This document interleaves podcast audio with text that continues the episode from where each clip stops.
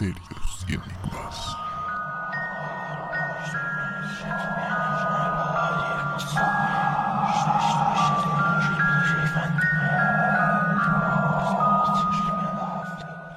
Hola a todos, ¿qué tal? ¿Cómo están? Sean bienvenidos a un nuevo episodio de Misterios y Enigmas Podcast. Un saludo a todos los que nos escuchan por primera vez y los que ya llevan escuchándonos un gran tiempo.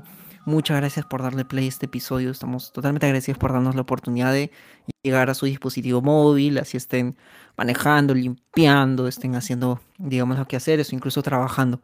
Gracias por acompañarlos eh, en este rato y esperamos que disfruten de las historias que tenemos el día de hoy pero bueno, como siempre, antes de empezar, vamos a darle la bienvenida a nuestros queridos amigos eh, que también forman parte de este podcast. ¿Qué tal Flavio? ¿Qué tal José? ¿Cómo están chicos? Hola Ito, hola José, ¿qué tal? ¿Cómo están aquí? Emocionado y contento para un nuevo capítulo, un nuevo programa y ojalá que le guste a todas las historias que le vamos a contar el día de hoy. Así es, Flavio. Hola, ¿qué tal? ¿Cómo estás, Ayrton? Sí, es así. Estamos muy emocionados de que nos sigan y por favor recuerden que si esta es la primera vez que nos están escuchando, por favor activen la campanita en Spotify porque cada vez que subimos un episodio nuevo les va a salir una alerta. Además, nos pueden buscar y nos pueden seguir en nuestras redes sociales. Búsquenos como Misterios y Enigmas Podcast. Sí, Josué. Así que nada, chicos, muchas gracias por darnos un follow y seguirnos en esta plataforma. Vamos a empezar también a eh, mencionar las personas que han participado del último, de la última encuesta de las historias de condenados. Para que vean de que ante la pregunta de si crees que después de nuestra muerte pagamos por nuestras acciones en el mundo terrenal, vamos 65% de las personas que han escuchado el podcast creen que sí. Sí pagamos, chicos. Bueno, el, el 35% cree que no por ahí nos han dejado este, algunos comentarios en otra pregunta que le hemos hecho. Así que si aún no han participado o no se animan a participar de las encuestas o comentarios que siempre dejamos abierto, ahí tienen un canal para que todos puedan comentar y también hacernos llegar sus, sus impresiones, pues, ¿no? Que es la idea. Nada. El día, el día de hoy vamos a hacer una dinámica que nos gustó muchísimo y que creo que a todos los que nos escuchan también les gustó. Vamos a hacer una pequeña dinámica muy parecida a los últimos episodios que trataron de el iceberg de misterios. En este caso no vamos a tener un iceberg de varios capítulos, sino que hemos optado por hacer un mini iceberg, esta vez de historias de ovnis. Este fenómeno que hasta el día de hoy no tiene ningún tipo de explicación que no solamente son personas de a pie quienes los han visto, sino que son gobiernos incluso que han reconocido la existencia del mismo, como por ejemplo hace poco pues el Pentágono reconociendo de que había archivos ¿no? que mostraban la existencia de este fenómeno. Así que para poder empezar vamos a tener los niveles acostumbrados de iceberg, van a ser un mini iceberg de tres niveles, eh, siendo el último nivel el más eh, perturbador se podría decir. Vamos a empezar el primer nivel con la historia que tiene Josué para todos nosotros y ahí vamos a comentar un poquito más. Así es, Ayrton. Esta es una, más que una historia, es un hecho real y está documentado y encima se hizo en una noticia mundial. estamos hablando de un suceso deportivo que estuvo en primera plana y no por el marcador de del juego o, por alguna lesión. Sucedió algo así. Un domingo de fútbol se vio interrumpido por un hecho muy inusual. Era el año 1954 y era la tarde del 27 de octubre. Los equipos de Fiorentina y Pistoiese se enfrentaban por el torneo de la reserva del fútbol italiano, que ya no, que ya no se hace, ¿no? Pero seguro muchos futboleros acá conocen a la Fiorentina, ¿verdad? Eh, para los peruanos estuvo en un tiempo Juan Manuel Vargas, un, peruano en ese equipo, en la Fiorentina, ¿no? Eh, este partido se realizó en la, región de Toscana, en el famosísimo estadio de Artemo Franchi, ya muchos los conocen. Cerca de 10.000 almas, cerca de 10.000 hinchas se encontraban en el estadio esperando al ganador del encuentro. Como cualquier encuentro de fútbol, los hinchas hacían pesar su localía y los visitantes respondían, ¿no? Cualquiera que haya ido a un estadio a alentar a su equipo, pues saben lo ruidosos que son los hinchas, ¿verdad? Uno mismo se, se, llena de la energía de esto y empieza a vibrar con, el hinchaje del fútbol. Muchos hemos visitado los estadios, es, un, es una experiencia única, la verdad. No. El encuentro ya contaba con mucho aliento por parte de las dos hinchadas. El encuentro en el primer tiempo se había realizado de forma muy normal. Y ya comenzado el segundo tiempo, después de, los 15 minutos de descanso, el segundo tiempo rodaba la pelota. Pero algo sucedió, sucedió algo en unos pocos minutos del segundo tiempo, exactamente a las 2 y 20 es lo que tiene, se tiene registro, 2 y 20 de la tarde, el, estruendoso aliento de los, de los hinchas queda en silencio. Cerca de varios segundos, el árbitro principal del encuentro y los 22 en cancha que estaban jugando seguían rodando el balón y se dan cuenta que había silencio. Entonces el árbitro principal mira hacia las gradas y ve que todo el mundo estaba con la cabeza hacia arriba y muchos estaban apuntando sus dedos al cielo. Entonces en ese momento los 22 jugadores y el árbitro principal se quedan atónitos. Todo el estadio estaba mirando y señalando hacia el cielo. En ese momento, según relata la historia, según dicen las crónicas, el árbitro principal suspende el encuentro. Más tarde, en los periódicos se relata que más o menos 20 objetos no identificados sobrevolaban o flotaban el estadio.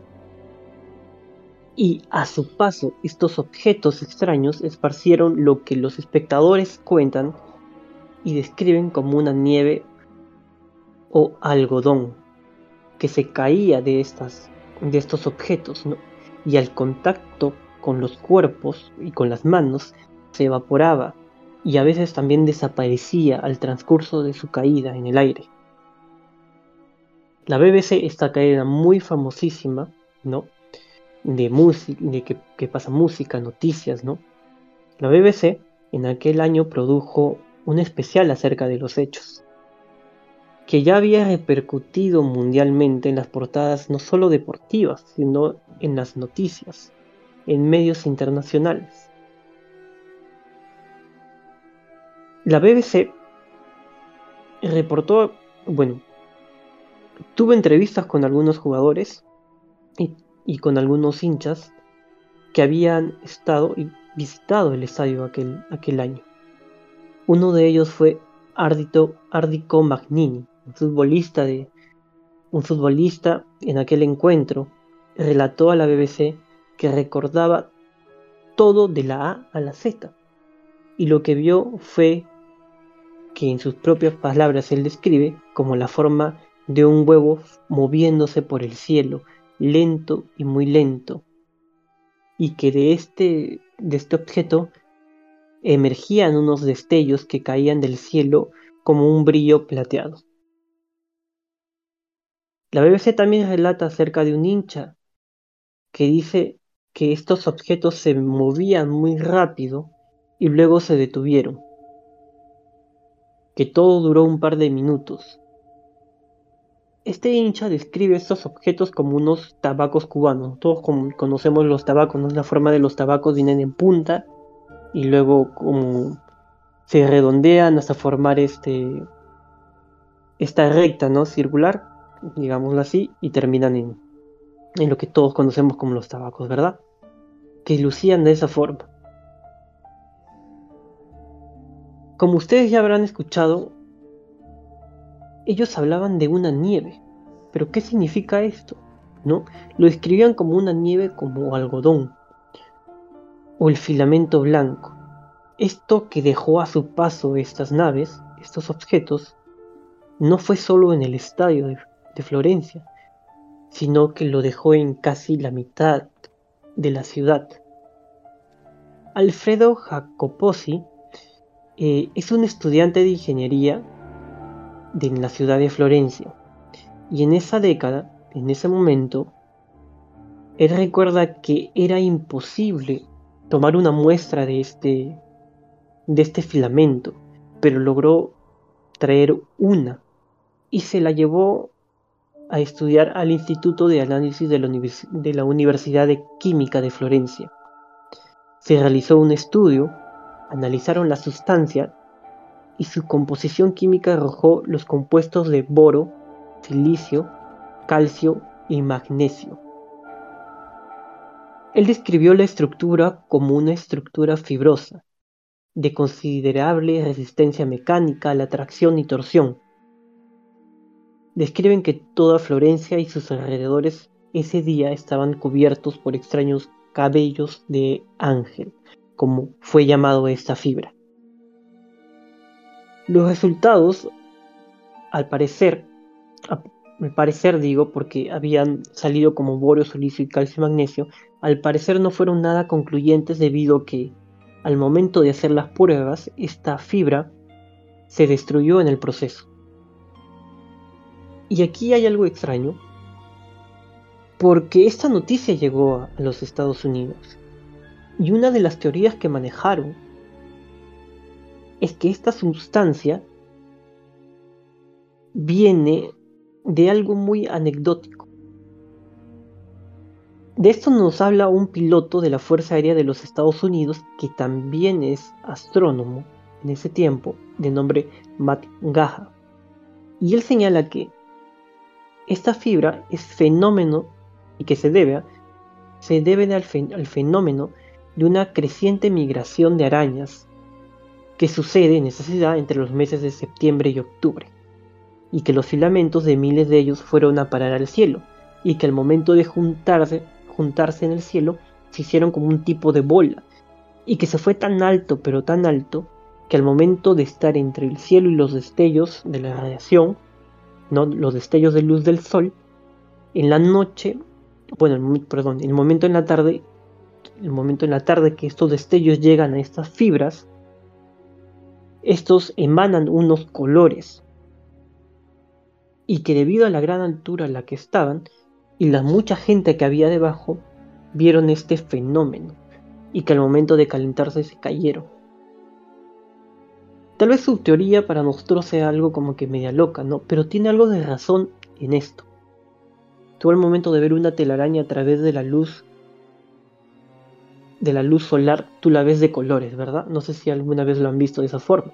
Mm, o han estado detrás de una telaraña yo tengo un jardín y en el momento yo me acuerdo muy bien de una telaraña muy, muy hermosa que había tejido una araña que en ese momento que yo la había visto me espantó porque era una araña de colores medio extraño.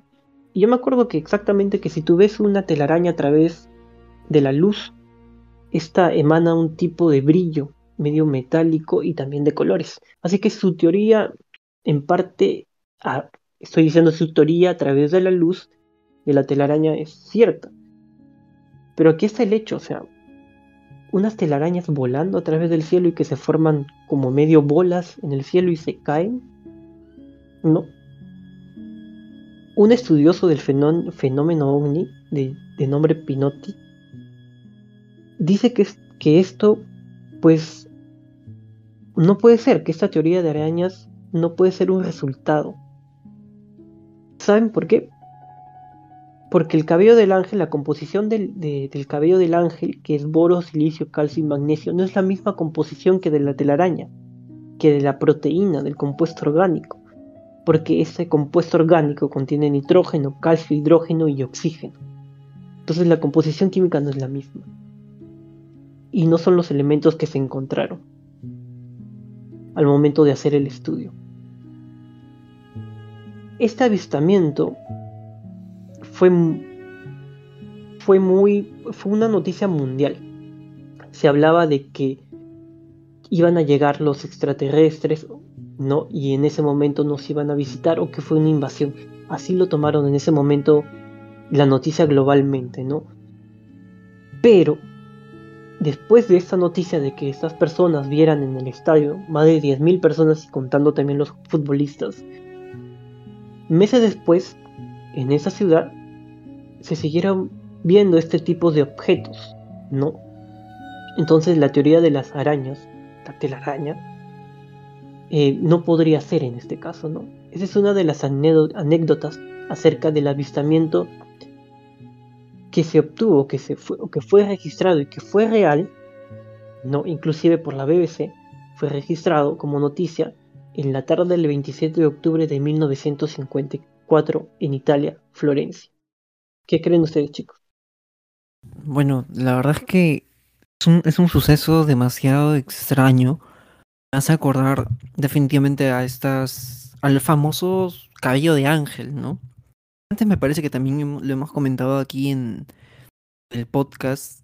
que son como filamentos o son este, hebras que suelen aparecer. Muchas personas cuentan lo mismo, que suelen aparecer cuando hay un avistamiento ovni. El comportamiento extraño que tú has contado de, este suceso, Josué, de, de, que se formen bolas a raíz de estos hilos, no sé, me da mucho que pensar, o sea, no es un comportamiento que hayamos escuchado o recogido en otras historias. La pregunta es, ¿qué es eso, no? O sea, ¿por qué se produce ese tipo de cosas? Yo no, encuentro otra explicación. Algunas personas que, que sustentan esto en internet decían de que se trataba quizás de un fenómeno biológico, que era algo que no conocemos nosotros, pero que podría ser biológico, o sea, puede ser un animal que vuela en el cielo, algo así, que deja esas cebras, pero más allá de eso me parece alucinante todo lo que, lo que has narrado, José. Es algo que no había escuchado nunca antes, eh, un comportamiento así. Y, y pueden haber, yo como tú dices, yo creo que pueden haber dos opciones, ¿no? La primera de que podría ser, como tú dices, un ente biológico que se encuentra en el cielo que aún no conocemos y me hizo recordar mucho una noticia que he visto hace unos pocos días que exactamente hablaba de eso, ¿no? Que había un, no me acuerdo si un científico, una persona que se encargaba del estudio de estas cosas, de que afirmaba de que podría haber la posibilidad de que existan seres vivos que en el cielo que aún no, que no podemos verlos ni no conocemos, ¿no? Debido a todo este tipo de, anécdotas, todo ese tipo de casos de personas que han visto ese tipo de seres, ¿no? En, en, el cielo. Ahora bien, también puede ser la opción, como dice Josué, y me parece muy... La historia que cuenta Josué, como que tiene mucha relación a estos avistamientos ovnis en muchos casos en diferentes partes del mundo, que habla sobre que dejan ciertas sustancias, ¿no? En este caso, estas hebras, ¿no? Estos filamentos. Pero también hablan sobre ciertas sustancias líquidas que en muchas ocasiones los, bueno, los, las personas que han llegado a ver estos ovnis dicen que botan como ciertas cosas, como si fueran sustancias, desperdicios, ¿no? E, eso es lo que le llaman, ¿no? los desperdicios de los ovnis, ¿no? Que a veces dice que en unos casos, si no me equivoco, en un caso en no sé en qué país, ya que en el mar, en medio del mar vio a este ovni, a esta luz y que de la luz botaba como un líquido hacia el mar, ¿no? Que luego de que y como que no se juntaba, bueno, luego de recoger más tarde las de tratar de recoger las evidencias ya no existía este líquido, ya no se encontraba ahí, ¿no? Pero sí, siempre hay es recurrente este tipo de casos, ¿no? Recontra recurrente. Y ahora, bueno, yo les voy a contar mi historia, chicos, que ya pertenece al nivel 3, pero después de, la tuya, Flavio, que tiene que ver justo con esto. Es un caso muy misterioso, es un caso latinoamericano. Está completamente este, cubierto y tiene que ver con esto que tú has dicho, cosas que dejan los ovnis. Pero ya, no te quito más tiempo. A ver, vamos con el segundo nivel, que creo que es una historia que va a estar buena, Flavio. ¿ah? A ver, vamos a, ver, a ver. E, e, es muy interesante porque son creo que nuestras tres historias son casos de ovnis que son distintas, pero están ahí, ¿ya? Porque en el caso de José es sobre un avistamiento que deja ciertas sustancias, ¿no? En mi caso es más que nada que un ovni se haya estrellado. Posiblemente un ovni se haya, un ovni se haya estrellado en, en Europa. A ver, este incidente, el caso que voy a tocar el día de hoy, se llama el incidente ovni en las montañas de Berwin.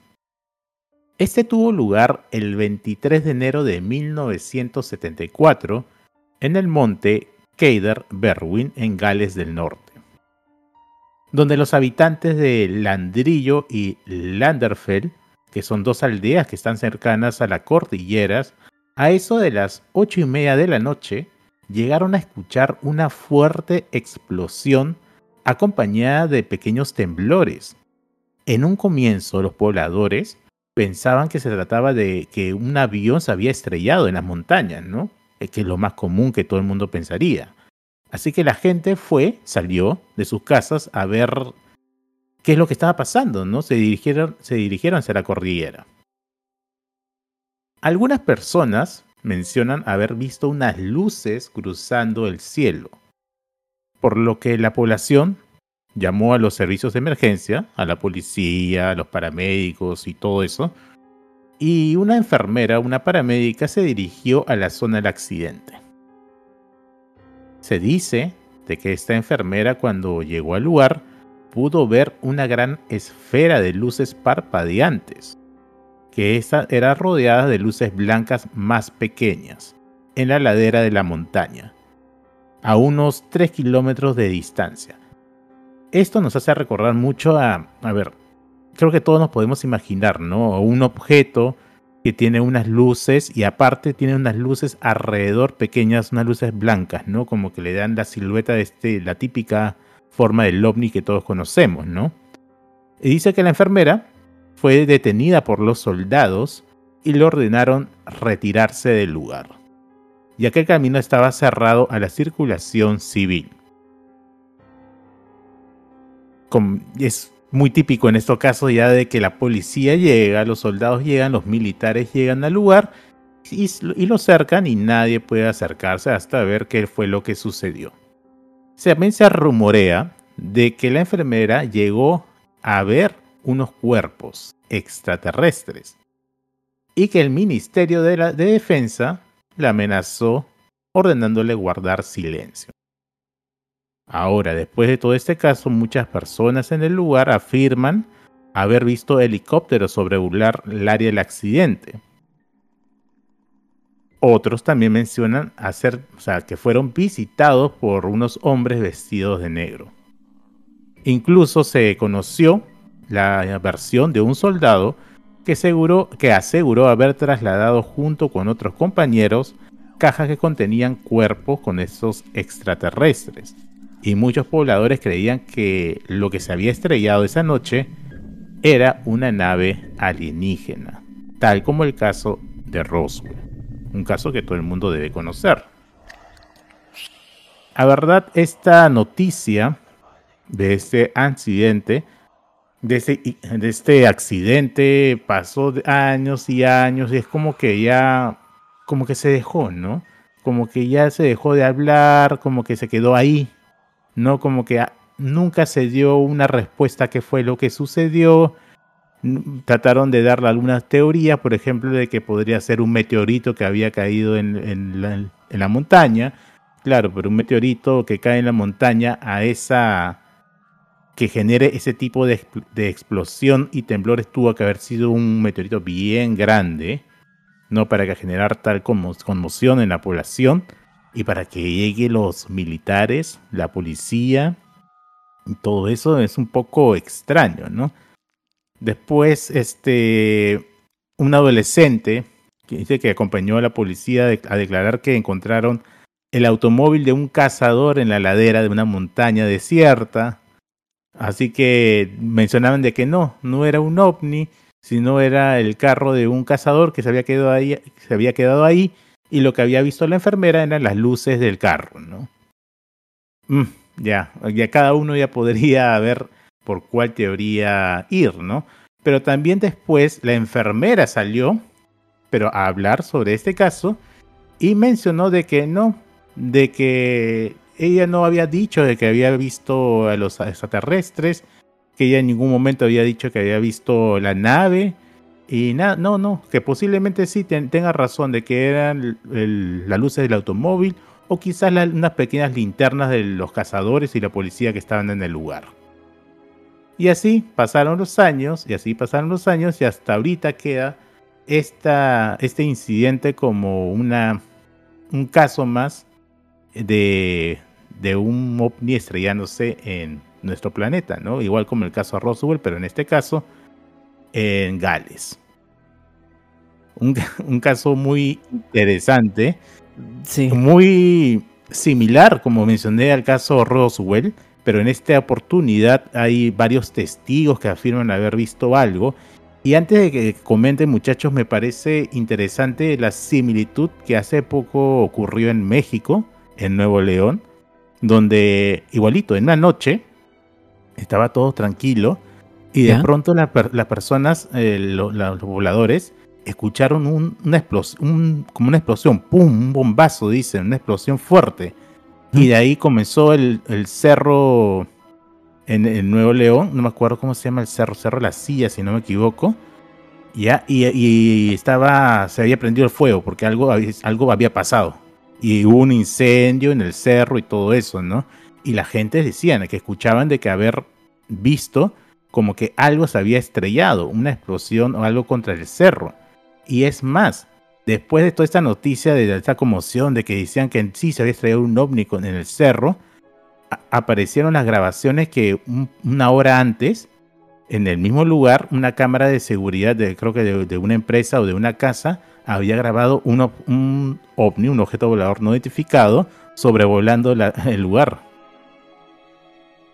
Ahora la pregunta Wow. es, ¿por qué no se lleva más allá? O sea, est- esta noticia de México como que quedó ahí, ¿no? O sea, hay, hay, hay una investigación y una, por lo menos un informe de la parte de las autoridades diciendo que tal fue lo que sucedió o tal.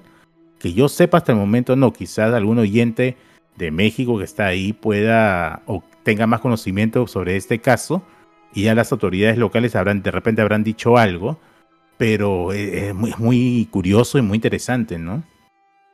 Como tú dijiste, tiene mucha similitud al caso Roswell, que me parece que es el hito más importante en el tema ufológico y el tema de avistamientos ovni y de sucesos que supuestamente el, el ser humano ha tenido contacto con los extraterrestres o eso es lo que se dice, ¿no? Em, día a día aparecen videos, eh, me parece que incluso hemos compartido alguno en, en nuestra cuenta de Twitter de luces o cosas que se estrellan alrededor del mundo, ¿no? Sí, sí, sí, sí. Alrededor del mundo. Y por ejemplo, sin ir muy lejos, en el último pod- podcast que hablamos acerca de, de- de ovnis, comentamos esto que había captado la Estación Espacial Internacional, esta mancha gigantesca que estaba en- en- debajo del mar, que no se sabía qué era. Y que días antes también habían visto de que un supuesto objeto metálico estaba aparentemente ingresando. Y se especula que este mismo objeto que ingresó a la atmósfera terrestre era el mismo que estaba debajo del mar. Y, y bueno, como tú dices, ¿no? De repente hay una investigación, Flavio. Yo creo eso, ¿no? Que quizás hay una investigación, pero es una investigación que necesariamente se hace pública. Y, Sí. y de repente queda un poco justamente la anécdota, ¿no? La anécdota de, de personas como nosotros o este, familiares se cuentan entre personas, entre amigos y no llega a más, ¿no? Lamentablemente nunca va a llegar a más. Claro, o como el, el- hace poco no sé si escucharon del en Ayacucho fue, si no me equivoco, que en una en un cerro unos, unos- un colegio unos alumnos llegaron a grabar un algo que supuestamente se había estrellado o algo que había salido del cerro, ¿no? No sé si Me- llegaron a escuchar Ajá. de ese, ese caso. Sí, sí, sí, sí lo escuché. No indagué más, me parece que me, me apareció esa noticia, Claro, pero pareció- no, no indagué más. claro, ¿No el fue, un tema misil, es ¿No fue un misil de prueba? O, bueno, perdón, pruebas militares. eso es lo que se especula. Y, y quiero, y quiero andar en ese punto. Se especula. Hay un informe oficial que dice, sí, nosotros como autoridad hemos, eh, eh, estamos informando de que un misil salió del cerro de que está al costado del colegio. No hay, pues. A, a eso voy. O sea, ese tipo de, de noticias como que se queda ahí y ya, murió. Pero oficialmente, ¿qué fue lo que pasó? A, a ese punto voy, ¿no? Pudo haber sido un misil, lo cual me parece recontra. Mm, O sea, es como que digan muchachos, ya mira, voy a sacar un misil de- de- al costado del colegio de- de- mientras los alumnos están en el patio, ¿no? Perdón, perdón por reír, pero sí, claro. O sea, es- o sea, es una explicación, en primer lugar, si es verdad, qué, qué poco, no sé cómo decirlo, ¿no? Qué, qué, Qué poco tino.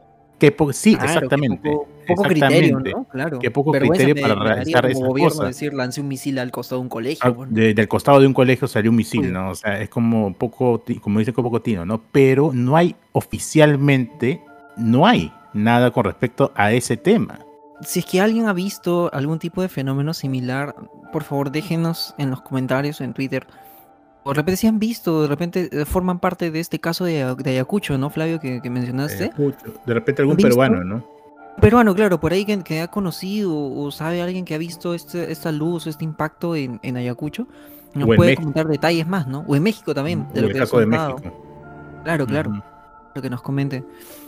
Bueno, igual queda a criterio de cada uno, ¿no? Siempre va a haber Exacto. personas que quizás quieren verlo por el lado más racional y yo creo que también está bien. Y hay otras personas como que también quieren verlo por el lado, oye, cuestionable, ¿no? Que yo también creo que está bien. Que al final cada uno tiene su postura. Muchas gracias por llegar a este- esta parte del podcast. Aquí terminamos los niveles 1 y 2 de este mini iceberg de historias de ovnis. Vamos a subir el tercer nivel y el nivel más perturbador en el siguiente episodio. Como siempre, si es la primera vez que nos escuchan o ya llevan tiempo escuchándonos, agradecemos de que puedan compartir nuestro podcast con otras personas para hacer crecer nuestra comunidad comunidad de personas que le gusta lo extraño y lo misterioso. Si estás escuchando esto por la mañana, que tengas buena mañana. Si es la tarde, también que sigas teniendo una buena tarde. Y si es por la noche, que tengas un buen descanso. Nos vemos en el siguiente episodio con el último nivel.